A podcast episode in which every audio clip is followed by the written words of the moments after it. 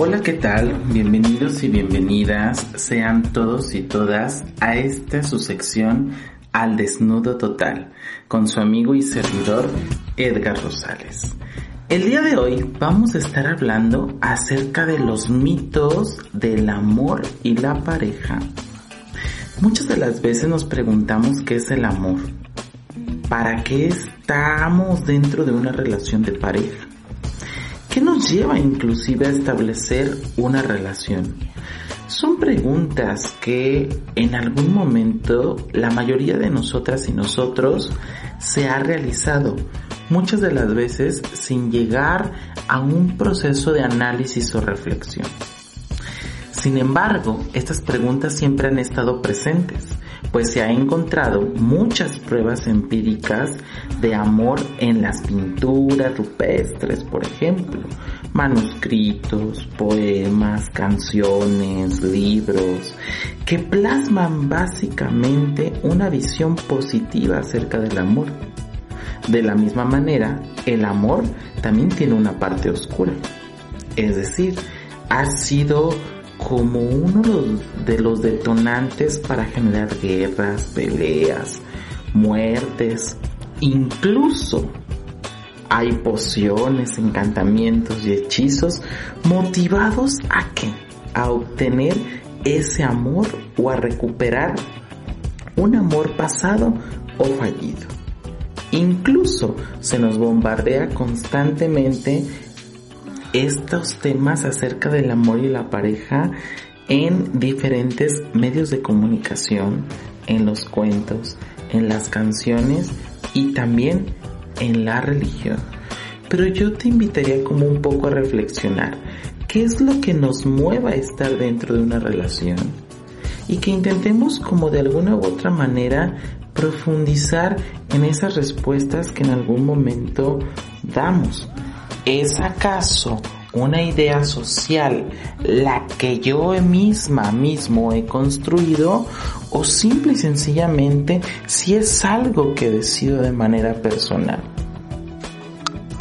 De la misma manera, te invitaría a reflexionar qué elementos son los que tendría que tener el amor y la pareja. Por ejemplo, muchos de estos como conceptos o significados están basados en una visión desde la monogamia, el matrimonio y a veces el feliz es para toda la vida. Por ello, cuando hablamos de soledad o hacemos referencia a la soledad, esta se percibe como algo pues que tiene que ser pasajero, pues se afirma culturalmente, que el estado natural del ser humano, entre comillas, es estar en pareja. ¿Será cierto? Mm, yo creo que no.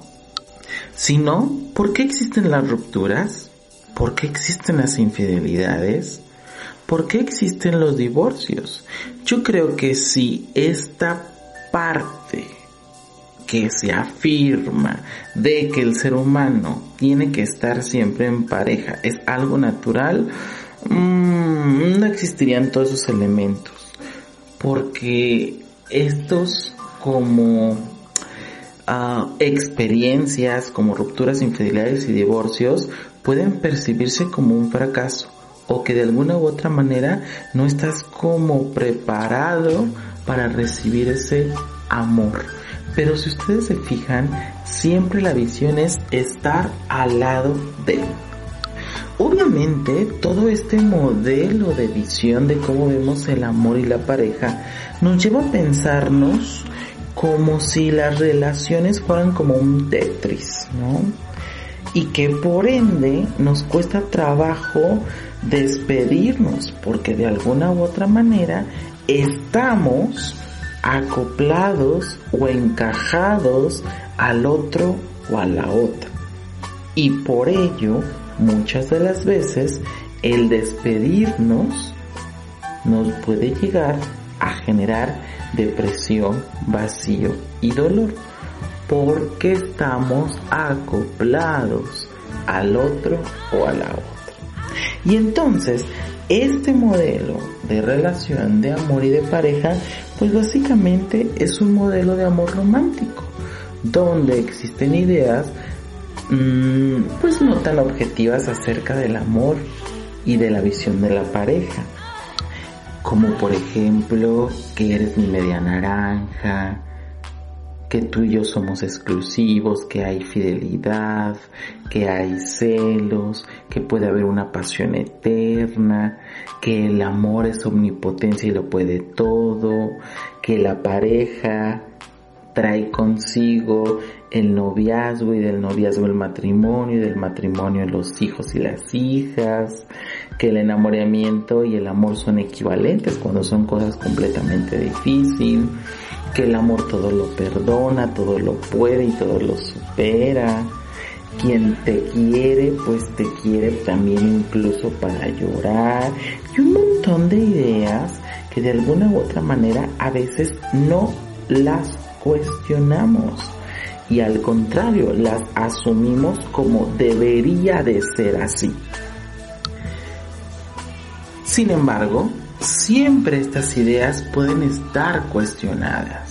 Muy importante que tú te permitas como ese cuestionamiento. Si hacemos un análisis, muchas de estas relaciones no funcionan. Y entonces aquí hoy hay otra pregunta. ¿Por qué nos seguimos aferrando a estas creencias? Pues básicamente porque están consolidadas socialmente. Porque nos dan tal vez una supuesta seguridad, porque aunque nuestra vida sea emocional, más bien sea un fracaso, es parte de lo que en algún momento tengo que vivir. Y obviamente el cambio de creencias nos da mucho miedo.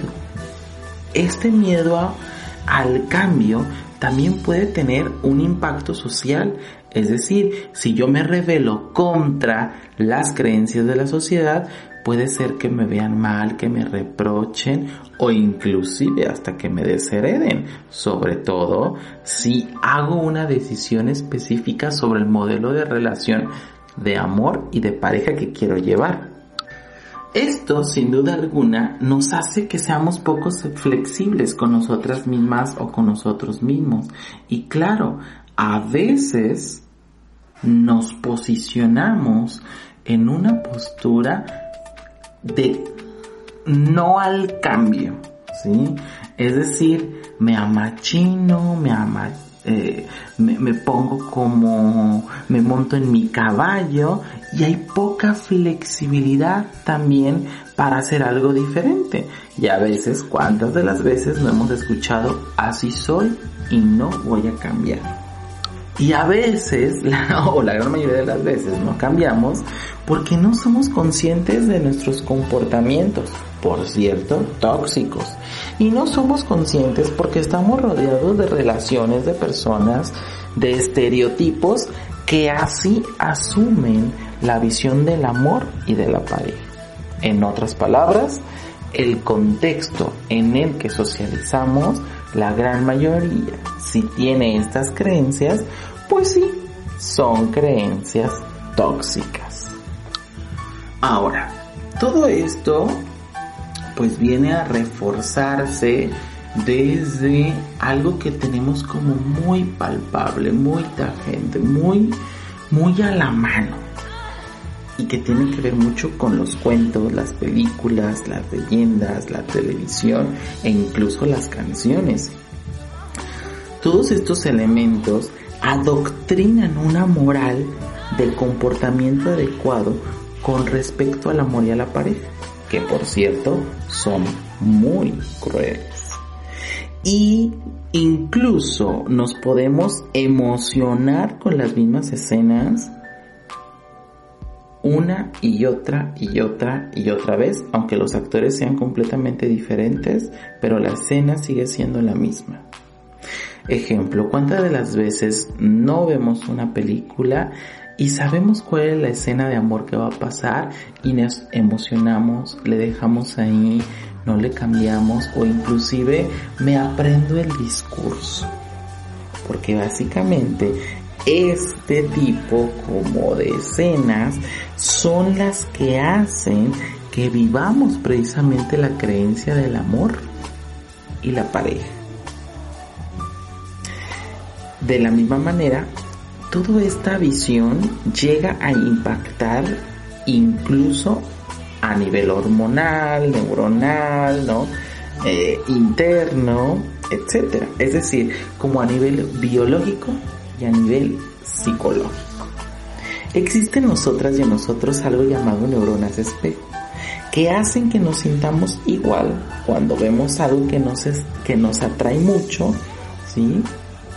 Y que si nos emocionamos, por ejemplo, cuando vemos la escena, ¿no? La típica escena del barro, ¿no? Eh, y de esta pareja que en algún momento, eh, con una canción riquísima de fondo, eh, si vemos como esa escena, cuando nosotras o nosotros intentamos hacer algo similar, sentimos lo mismo cuando lo hacemos que cuando lo vemos. Estas neuronas son las responsables de nuestra empatía y aprendizaje por imitación. Por ello, ha costado mucho trabajo resignificar este significado que tenemos acerca del amor romántico y de la pareja porque nos proponen otras ideas de llevar la relación y decimos, no, es que eso no está tan chido, es mejor regresar como a esta opción, a lo que está validado socialmente. Pero hay que recordar algo, cada pareja tiene la oportunidad de construir el tipo de relación que quiere, ya que las formas en cómo hemos aprendido el contexto social, la familia, las amistades y nuestra propia experiencia con respecto precisamente al amor y a la pareja, nos da también esa como oportunidad de poder llegar a un nivel de conciencia para decir, vamos reestructurando esta visión que tenemos tú y yo acerca de lo que queremos en el amor y en nuestra pareja. Con los pies bien en la tierra, reconociendo cuáles son las habilidades personales y las habilidades de la otra persona. Y llegando a muchos acuerdos dentro de una relación. Ahora, tú podrías decir, ¿esto es posible? ¿Llegar a construir un modelo completamente diferente de pareja? Sí, pero va a depender mucho también de tu disposición, de tu actitud, de la revisión personal que en algún momento tú tengas y de la revisión personal que tenga tu pareja. Asimismo, la apertura al cambio. Es muy importante que empieces a visualizar cómo van a ser tus relaciones de pareja. Si estás en una relación, te invitaría como mucho a reflexionar cuáles son estas creencias que aún tengo acerca del amor y de la pareja, pero que vienen de una parte social. Incluso que puedas analizar si son servibles o no para el tipo de relación que yo en algún momento estoy construyendo. Si son servibles y no te crean ningún conflicto, puedes continuar con eso. Pero si no te sirven en este momento y además te generan conflicto, pues entonces es una oportunidad para comenzar a cambiar. A partir de un proceso de comunicación, de negociar, de generar compromisos. Y si ambos lo reconocen, entonces construir un sistema completamente diferente en donde la equidad, la igualdad, la parte del dar y el recibir sea la fórmula perfecta para lograr el amor y la armonía dentro de tu relación y de tu pareja.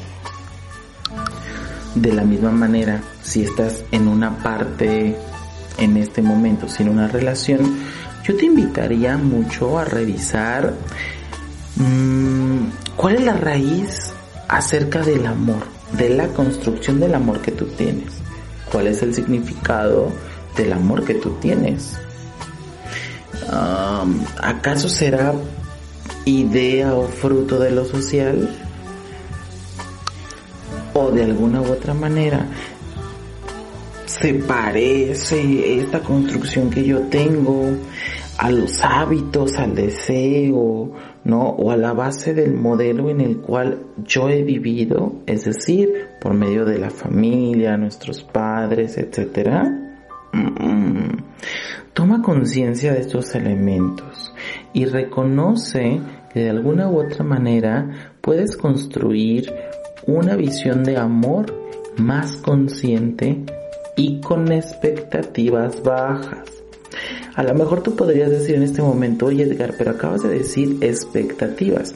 Sí, las expectativas podrían ser una parte consciente, real y con los pies bien en la tierra.